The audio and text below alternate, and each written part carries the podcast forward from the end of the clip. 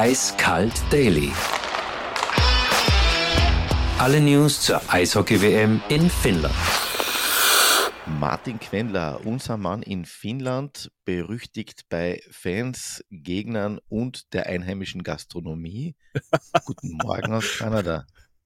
Ja, guten Morgen. Deine Stimme äh, ist aber eher, lasst, lasst danach schließen, dass du die Gastronomie in Montreal äh, beehrst. Ja, das, das, das wäre mein großer Wunsch gewesen. Das liegt eher an den kurzen Nächten, die ich da habe. Und das liegt ein bisschen an, an den Umständen. Aber wir reden nicht über unser beides äh, Schlafverhalten, sondern vor allem über die Österreicher bei der WM.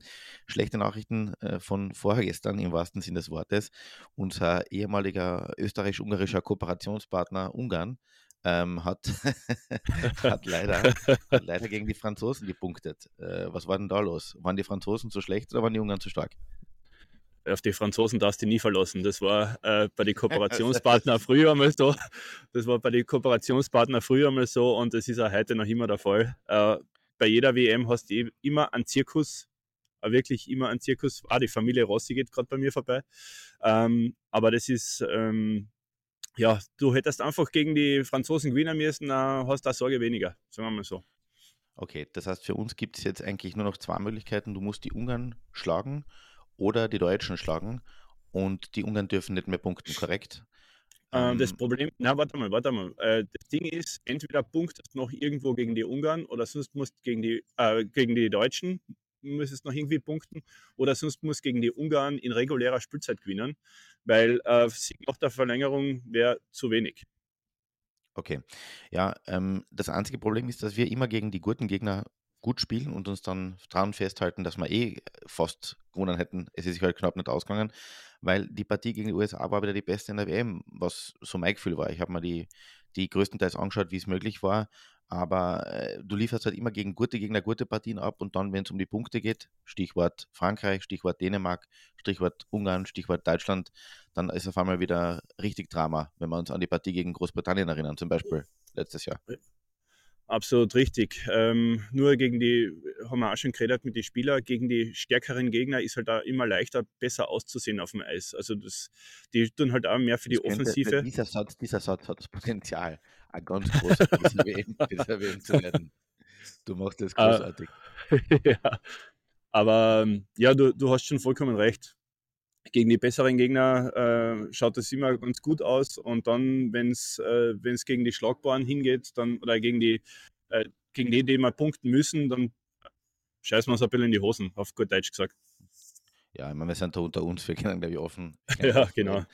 Ähm, die einzig guten Nachrichten, also für uns, schlecht für die Deutschen ist, Leon Dreizettel hat den Deutschen abgesagt, aber du hast ja. mit einem anderen geredet. Äh, Moritz Seider ähm, der äh, sorgt für Furore in der NHL, ist Teil des jungen Teams bei den Red Wings ähm, und operiert dort nach dem Motto hart aber herzlich. Der hat wirklich alles, um schon im zarten Alter von äh, knapp 20 ähm, echt der nächste kommende Superstar in der Defensive bei den Red Wings zu werden. Absolut. Der ist äh, eine Ausnahmeerscheinung bei den Deutschen. Und ich habe mit den deutschen Journalisten ein bisschen drüber geredet und die haben halt gesagt, der, der, wenn der Dreiseitel kommen wäre, das hätte alles verändert. Da, da, da kommt quasi der, der, der, Gott in die Kabine. Also der hat so einen Gottstatus. Alle scheißen sich auf gut Deutsch an. Wieder einmal. Heute habe ich es aber mit die Fäkalausdrücke. Aber beim Dreiseitel ist das, das, der ist halt groß, mächtig und äh, der, der Seider, der ist noch ein Junger und der ist nahbar. Ich habe nach der, nach dem Training mit ihm reden können und habe ein, Interview mit ihm gemacht. Und der war total nett, total zugänglich, äh, reflektiert, hat äh, nachgedacht, was er gesagt hat. Und ähm, ja, ein super, ein super Typ. Und ich glaube, der fügt sich da in die Kabine nahtlos ein bei den Deutschen und hat keine Allüren. Der äh, nimmt sich nicht wichtiger als irgendwer anders. Also wirklich ein großartiger Typ. Ja, ähm, der hat auch bei den Red Wings, also der ist, der ist wirklich von Anfang an dorthin gekommen, war erst bei den Adler Mannheim und hat äh, dann bei den Red Wings ja wirklich ähm, oder soll den, den, Teil dieser, des neuen Kerns bilden, zu dem auch anerkehrt, den äh, wir beide schon äh, öfter jetzt mittlerweile vom Mikrofon gehabt haben, Marco Kaspar. Was hört man eigentlich von dem? Äh, verletzt, Kniescheibenbruch, haben wir alle gewusst. Äh, was macht er eigentlich die ganze Zeit jetzt? Äh, schaut er zu? Weißt du was von ihm?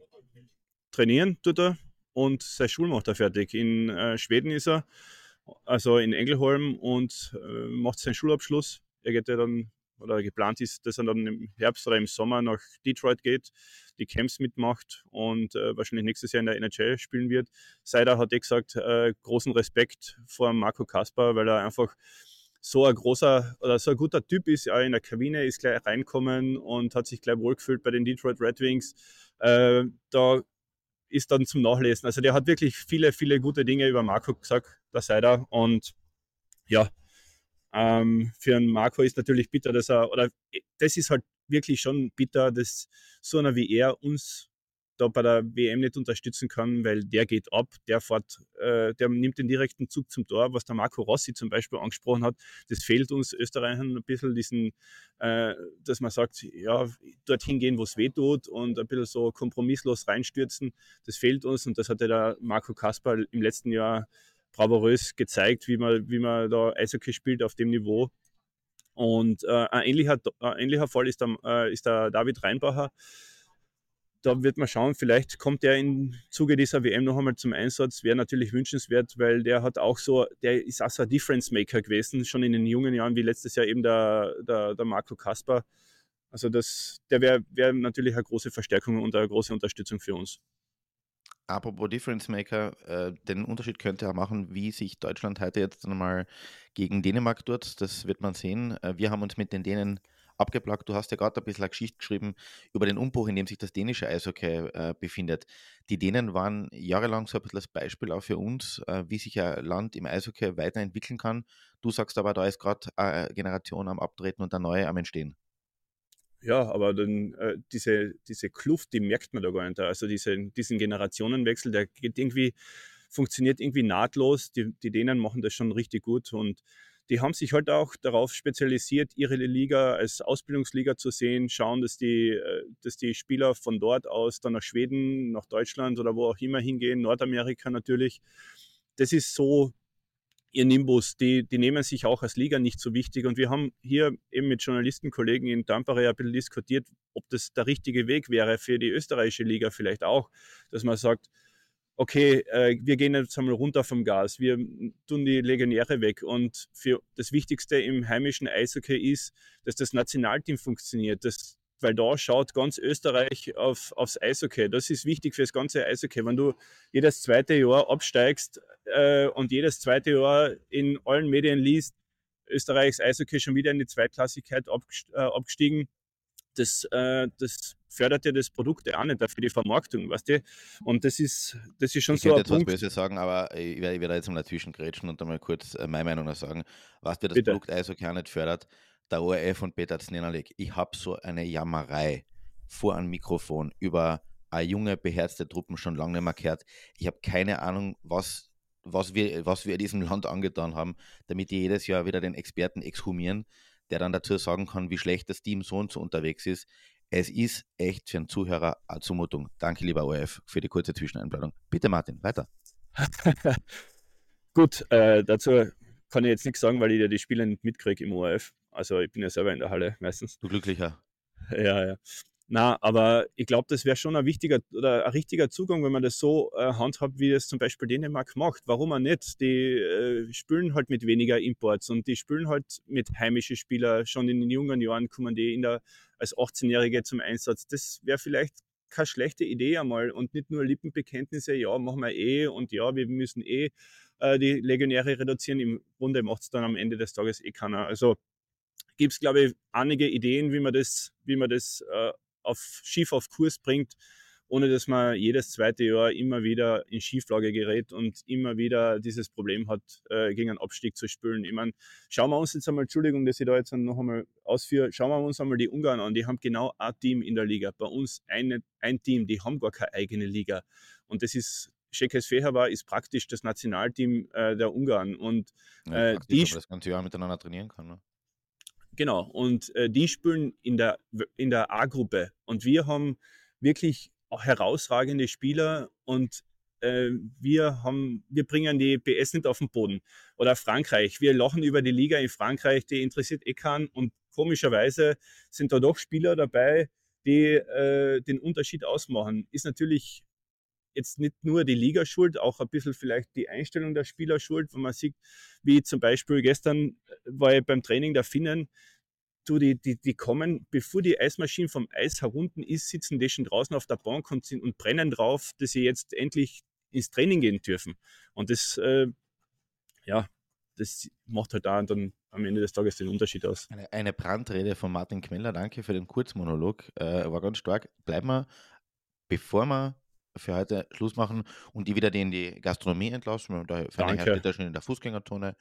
Ähm, Du, es ist so kalt, das ist äh, äh, ja, du hast aber Selbst, verdient. Selbstgeißelung, Selbstgeißelung ist das. Äh, ähm, reden wir kurz über Finnland. Die haben nicht so einen guten Start erwischt wie letztes Jahr. Erst die Niederlage gegen Amerika, dann ein knapper Sieg gegen die Deutschen, dann im Prestigeduell gegen Schweden 1-2 unterlegen, gegen Frankreich zwar ein 5-3 gequält. Da stottert der Motor noch ein bisschen, oder ist das ein falscher Eindruck? Ja, glaube auch. Also, ich glaube, dass da. Danke. Was? Ja, danke. ja, hast ja recht. Was soll ich dazu sagen? Äh, ich bin jetzt kein Finnland-Experte und auch kein Experte vom finnischen Eishockey, aber ich glaube nicht, dass das jetzt die beste Truppe ist, die sie da jetzt dann aufgestellt haben. Ich glaube, da haben sie ja, äh, eine andere Garnitur oder großteils eine andere Garnitur drinnen und ähm, es ist, äh, ich glaube, die haben auch ein bisschen ein Goalie-Problem, was man so hört. Ja, wird man eh dann sehen. Im Viertelfinale ist, tritt dann die Wahrheit ans Tageslicht, wie man so schön Ja. sagt. Okay. Passt, Martin, dann genießt du auch den freien Tag der Österreicher. Bei da ich mir bei dir keine Sorgen. ja, ich Und, werde ein äh, bisschen sanieren gehen, glaube ich, dann. herrlich, ne? Ja. Richtig schöne Dienstreise. Gut. In diesem Sinne, liebe Grüße nach Finnland und Danke, wir liebe Grüße nach Kanada. Eiskalt Daily. Alle News zur Eishockey-WM in Finnland.